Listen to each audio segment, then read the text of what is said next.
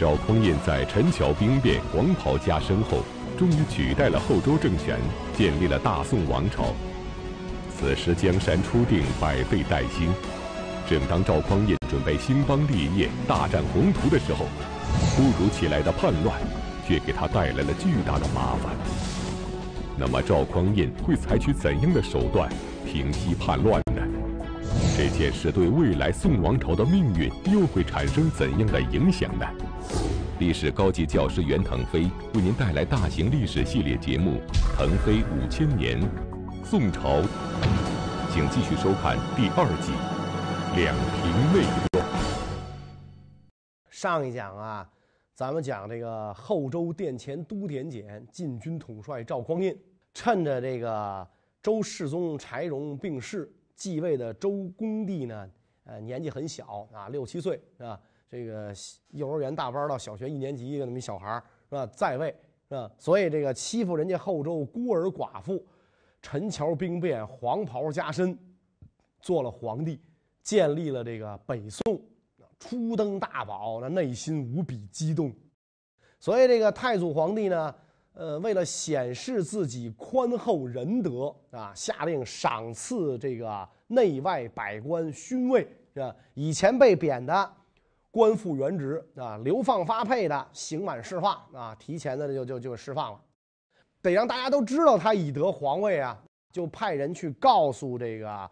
呃，各地的军镇将领啊、官员啊，还有各地百姓，说这个原来那后周小皇帝啊，因为自己年纪小，那他觉得自个儿不适合这个工作岗位，那所以呢就把这个皇位让给我了。那现在呢是宋朝了，皇帝姓赵了，啊，以后你们都得听我的，归我管，我是老大，我罩着你们了。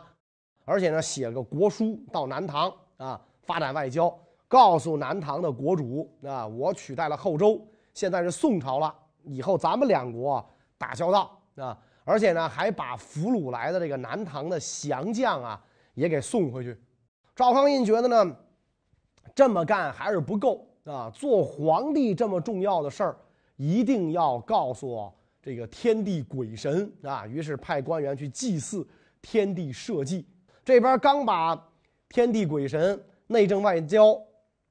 安排好啊，赵匡胤就开始这个琢磨啊，说跟随我的那帮哥们弟兄们啊，拥立我为帝的这帮哥们弟兄们是吧？得赏赐安抚啊，是吧？要不然的话，这个往外一说，好说不好听啊，那名声就毁了啊！我说大家都知道，我这是这个发动军事政变当的皇帝，这没劲呢，是吧？于是这帮哥们弟兄具有封赏，朝服。这个玉带、鞍马啊，鞍这个这些个这个呃东西赏赐有加，而且这个赵匡胤呢，还对各地军镇的这个节度使加官进爵、封侯拜相，收为己用。可见这个赵匡胤的政治头脑啊非常灵活啊，就运用这种怀柔之策，是吧？不费一兵一卒，那将那些个这个。私底下不满他登上皇位的这帮后周臣子们，啊，收拾的服服帖帖，把这些人想起兵造反的念头直接扼杀在摇篮当中。要说啊，大家伙确实都非常高兴啊，但是也有人就不买这新皇帝的账。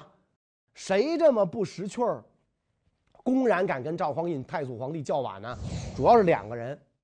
一个啊是这个后周的昭义军节度使李云啊，这个人驻守这个今天的山西；另一个是在扬州的淮南节度使李崇进。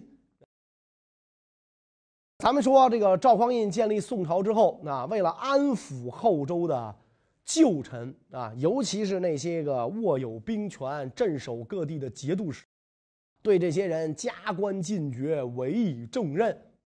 对于这个李云和李崇进，赵匡胤更是亲眼相加，就派遣这个使者呀，带着任命两个人为这个兼中书令的诏书前往驻地。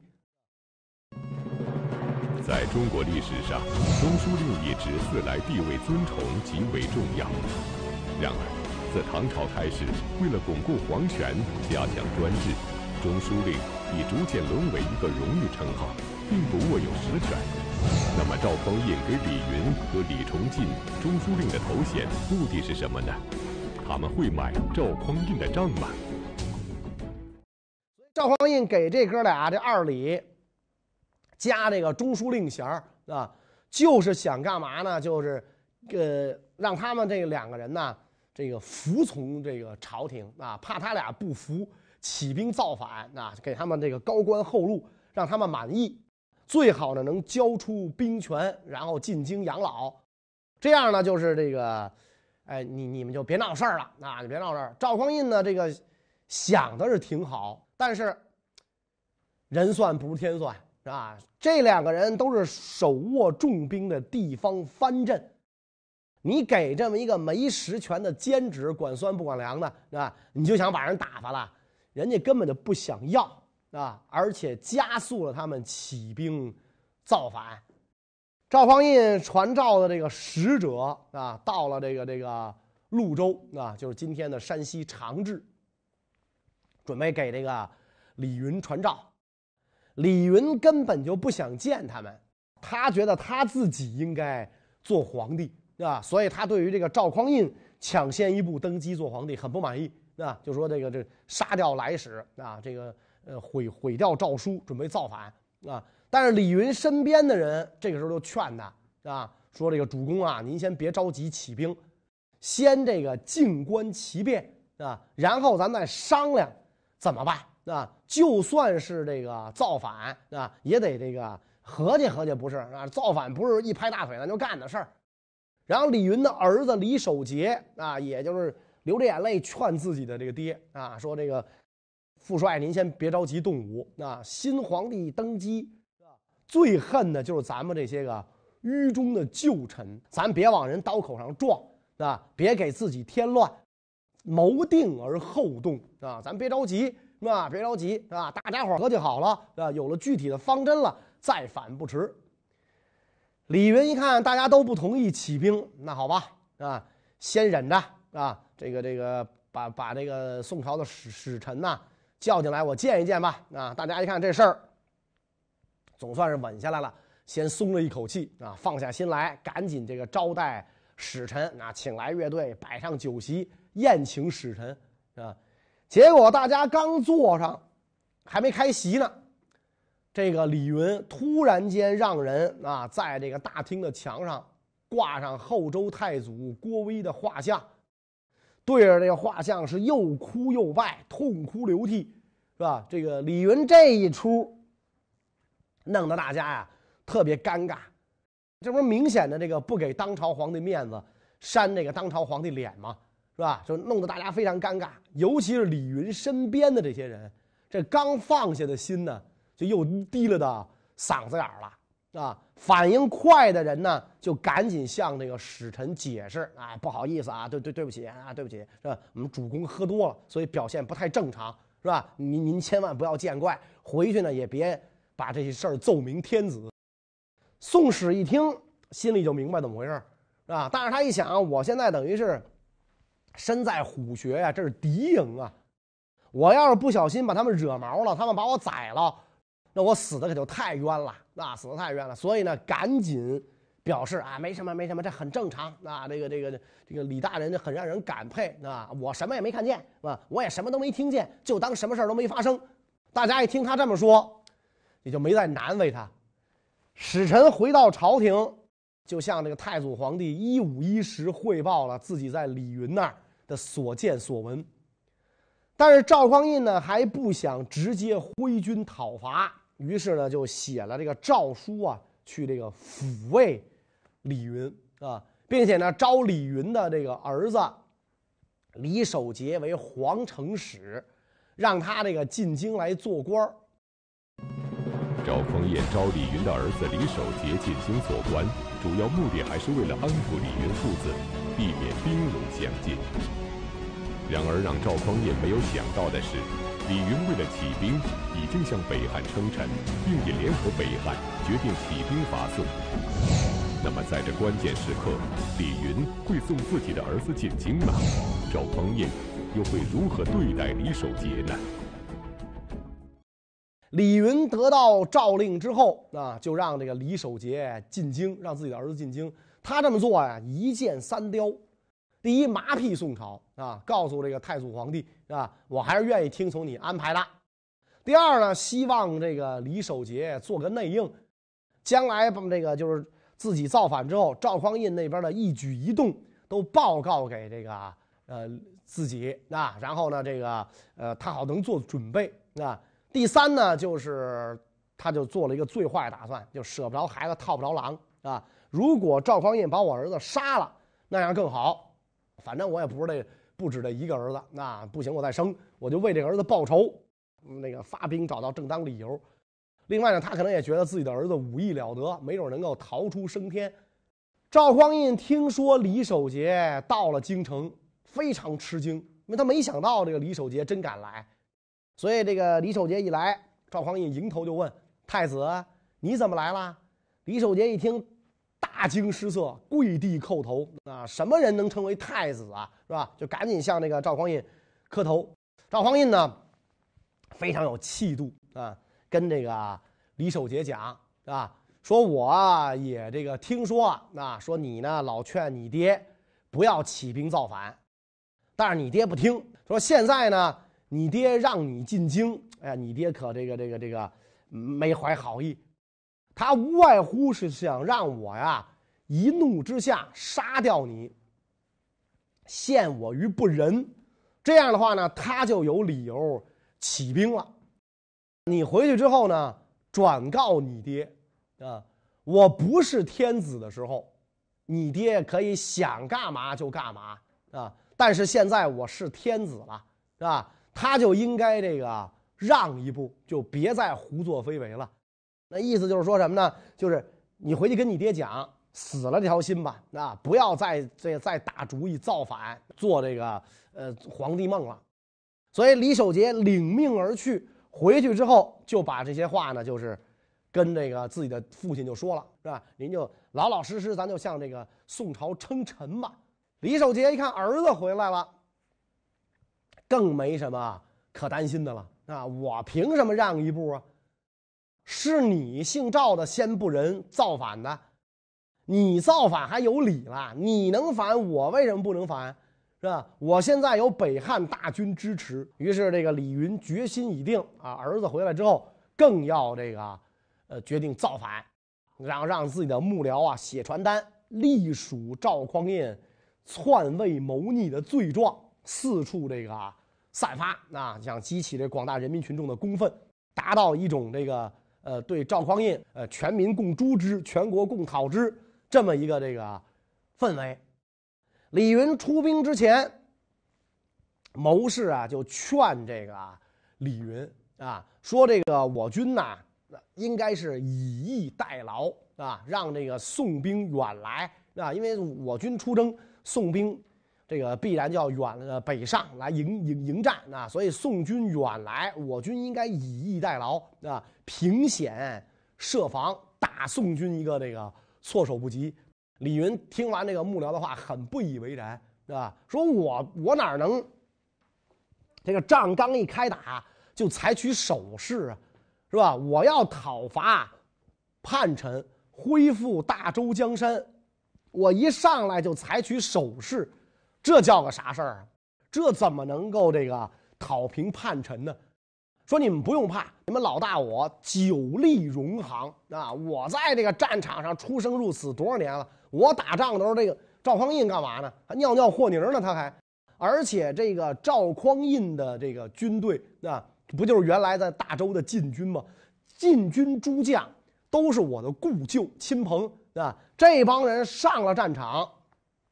看见我李云的旗号，说不定就会望其披靡，就归降啊！而且咱们讨伐赵匡胤啊，那是这个报这个雇主的救恩。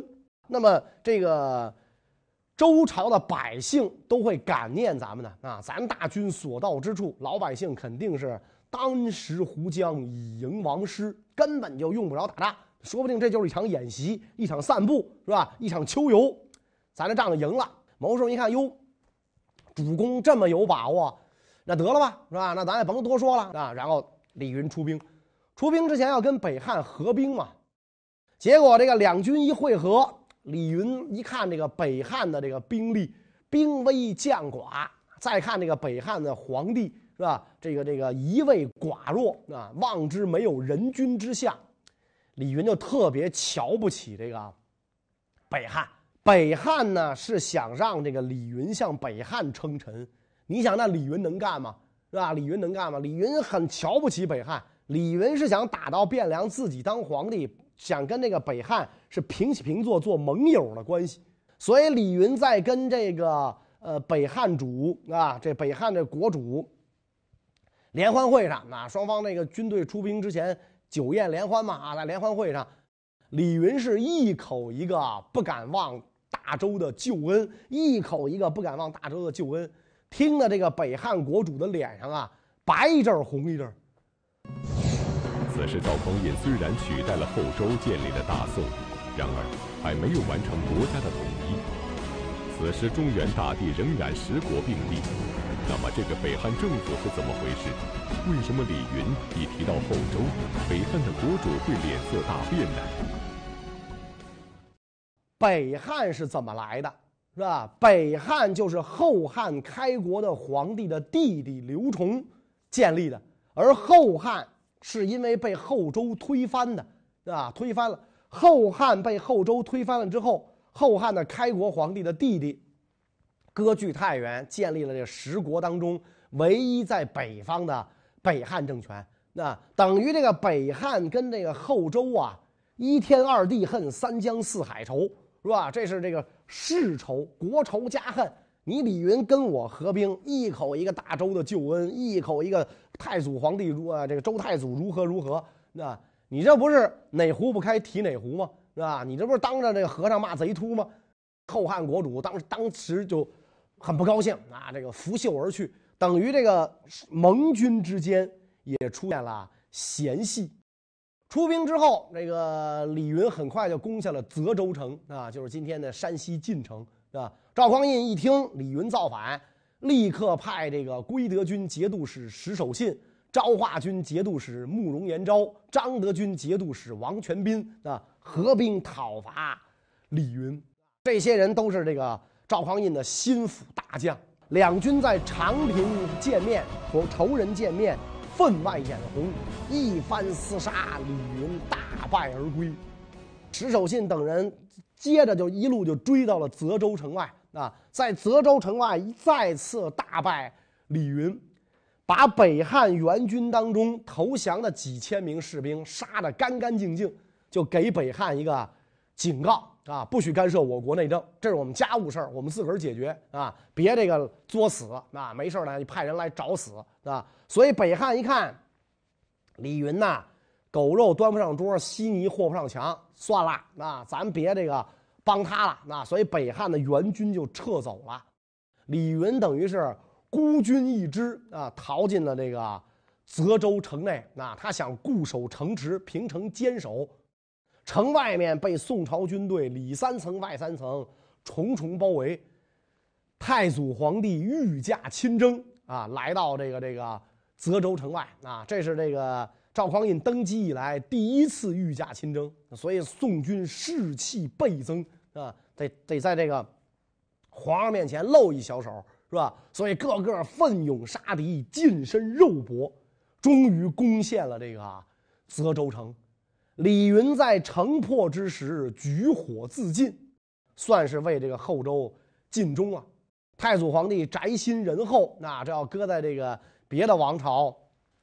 叛将之后肯定得杀了这个这个鸡犬不留啊啊，以免这个春风吹又生啊。但是太祖皇帝宅心仁厚，没有难为这个李守节，那还给李守节封了个团练使的官啊，让他这个这个继续这个就是呃呃做官啊。但是这个官就是管酸不管凉的个小官了。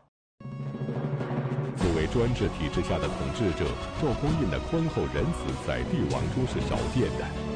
他不但影响了整个宋朝的个性，也给这个王朝赋予了明亮的色彩。然而，赵匡胤的仁慈并没有为他减少麻烦。李云的叛乱才刚刚平定，又传来消息，镇守扬州的李崇进又造反了。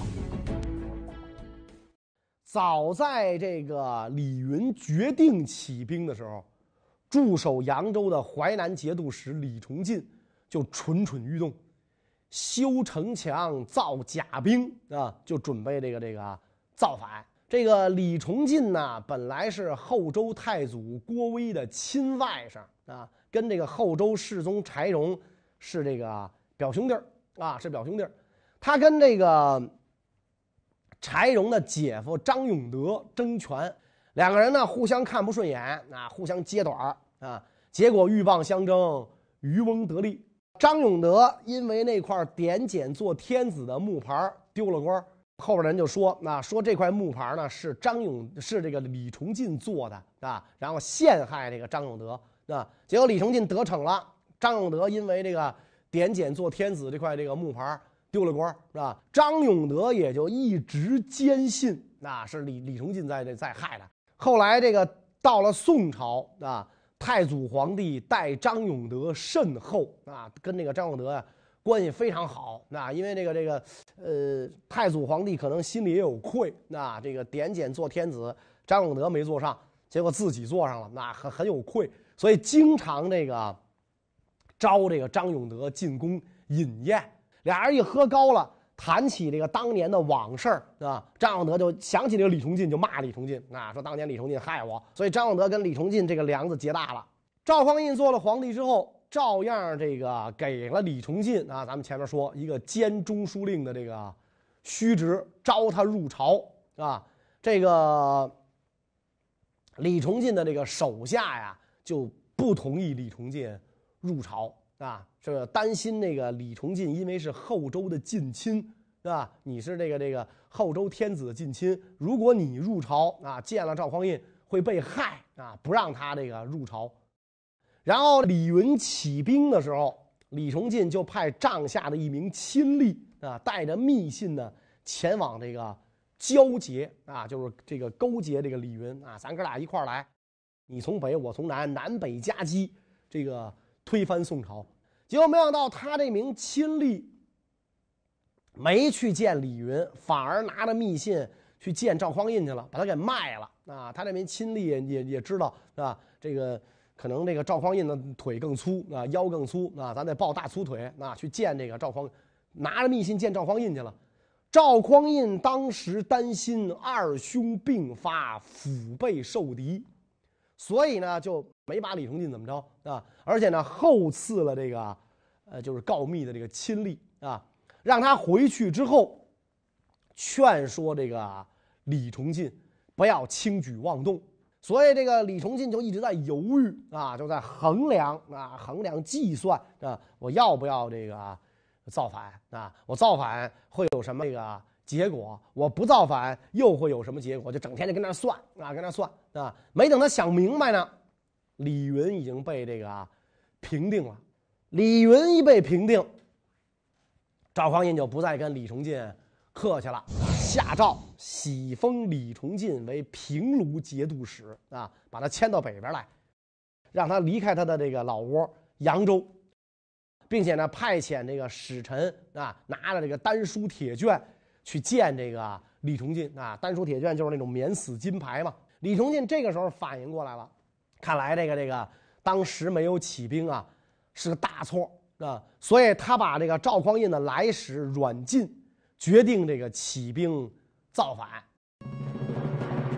李崇进如果当时和李云同时起兵，必然会给赵匡胤造成巨大的威胁。然而。李云已经明白，李崇进失去了重要盟友。那么，此时孤军起兵的李崇进会怎么做呢？他会给赵匡胤造成多大的麻烦呢？李崇进起兵，想向这个李云学习啊，所以派人呢向那个呃南唐求这个救兵。但是呢，这个南唐的这个呃宗主李景啊，就是就是。呃，词人皇帝后主李煜他爹啊，先前已经被后周世宗柴荣打怕了，知道自己这个国力微弱，不是中原王朝的对手，更不愿意掺和到这个别国的内容当中，所以婉言谢绝了这个李崇进借兵的请求。李崇进只好孤军起事。所以这个李崇进造反之后，这个消息传来，有了上次平定这个呃李云的这个胜利的经验啊，赵匡胤是胆气倍增。就是这种造反，我我已经见过了，没有什么了不起的。所以赵匡胤再一次御驾亲征，这个携战胜李云之余威，百战兵将得胜之师啊！那你想啊，扬州城那么坚固的一座这个大城，结果一天就被攻下啊！可见这个李崇进起兵。多么的仓促荒唐！呈现之后啊，就这个有有幕僚呢，就劝这个这个李崇进啊，说是咱们现在反正也也也完蛋了，那这个皇上肯定是饶不过咱们，那咱干脆把这个宋朝派来的使臣啊也杀了得了啊，也杀了，临死咱拉个垫背的啊。李崇进这个人还是很仁厚，是吧？李崇进说：“嗨，事已至此啊，多死个人又有什么用啊？是吧？又有什么用？我我准备全家自焚了。”杀了他也没用。说完之后，这个李崇进全家就真的自焚了，那就算是也算是为后周就尽了忠嘛。然后这个呃宋朝这个使臣啊，虽然李崇进没杀他，但是也被乱兵所杀。赵匡胤这个进了扬州城之后非常生气啊，因为那个当年李云并没有杀害来使嘛，而这个李崇进的部下竟然杀害这个。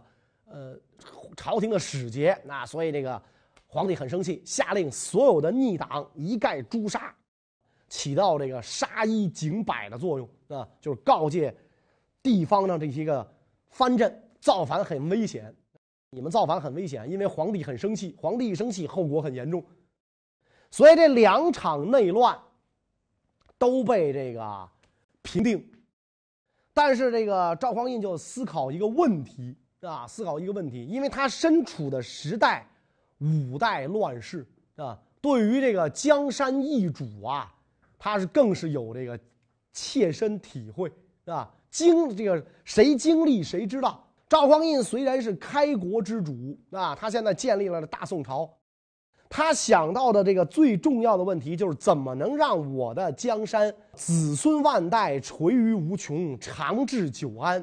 如何重建中央集权的专制统治，结束唐末以来藩镇割据的局面，这是他最关心的这个问题。